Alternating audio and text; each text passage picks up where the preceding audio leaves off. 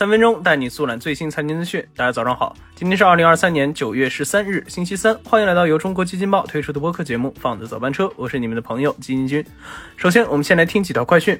九月十二日，阿里巴巴集团新任 CEO 吴永明发布全员信，宣布确立两大战略重心：用户为先，AI 驱动。而这是吴永明九月十日上任后的第一次全员沟通，明确阿里面向未来的战略重点方向和行动指南。其中还提到了要在四年内让八五后、九零后作为主。力管理者刷新业务管理团队。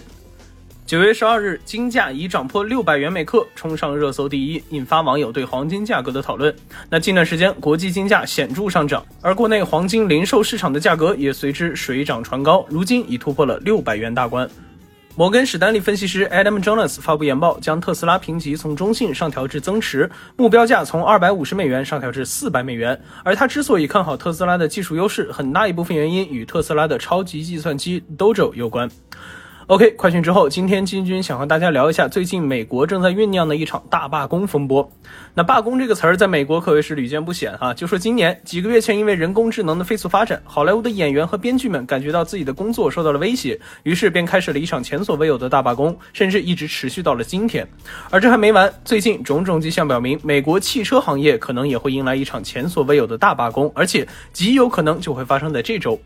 那事情要从一个叫全美汽车工人联合会的东西说起。那这个工会全名叫 United Automobile Workers，简称 UAW，是美国最大的工人协会。仅在底特律三巨头通用、福特、Stellantis 中，成员就达到了十四点六万人，约占美国汽车制造业全部工人数量的百分之五十六。而这个工会最为出名的就是敢于为工人们谋福利，包括但不限于涨薪啊、减少工作时间、增加社会福利等等。而这一次，他们就跟通用、福特、Stellantis 这三家车企干上了。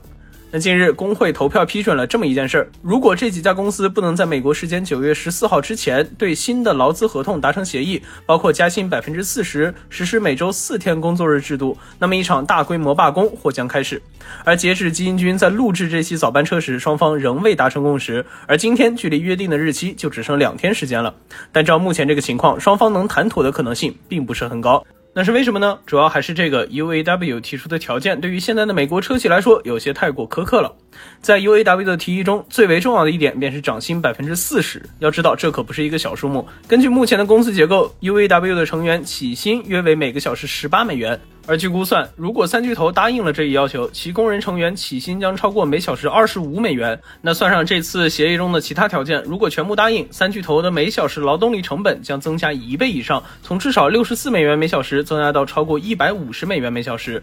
那 Stellantis 的北美首席运营官 Mark Stewart 毫不客气地表示，UAW 的要求非常离谱，可能会导致工人失业。而福特则做出了一些让步，提出可以加薪百分之九，但仍然与 UAW 提出的要求相差甚远。不过也不能完全怪几家车企不为员工着想，因为现在美国车企的汽车库存水平要远远低于四年之前，再加上汽车行业仍未完全从疫情造成的供应链问题中恢复过来，另外还有新能源车对传统油车市场的持续侵占，这都导致今年以来这几家车企的日子过得也不是很好。那美国最大汽车 O2O 交易平台 Cox Automotive 就表示，目前全美行业库存可能只有近两百万台，那大约只能维持五十六天的销售供应。而一旦罢工开始，三巨头的生产可能不得不停摆，这将为其带来高达数十亿美元的损失。那这九月行将过半，市场普遍预测美联储加息的步伐可能还不会停止。而现在美国汽车行业眼看将要到来的这一场大风暴，势必也会让美国的经济雪上加霜。而这两天很有可能只是暴风雨前的宁静。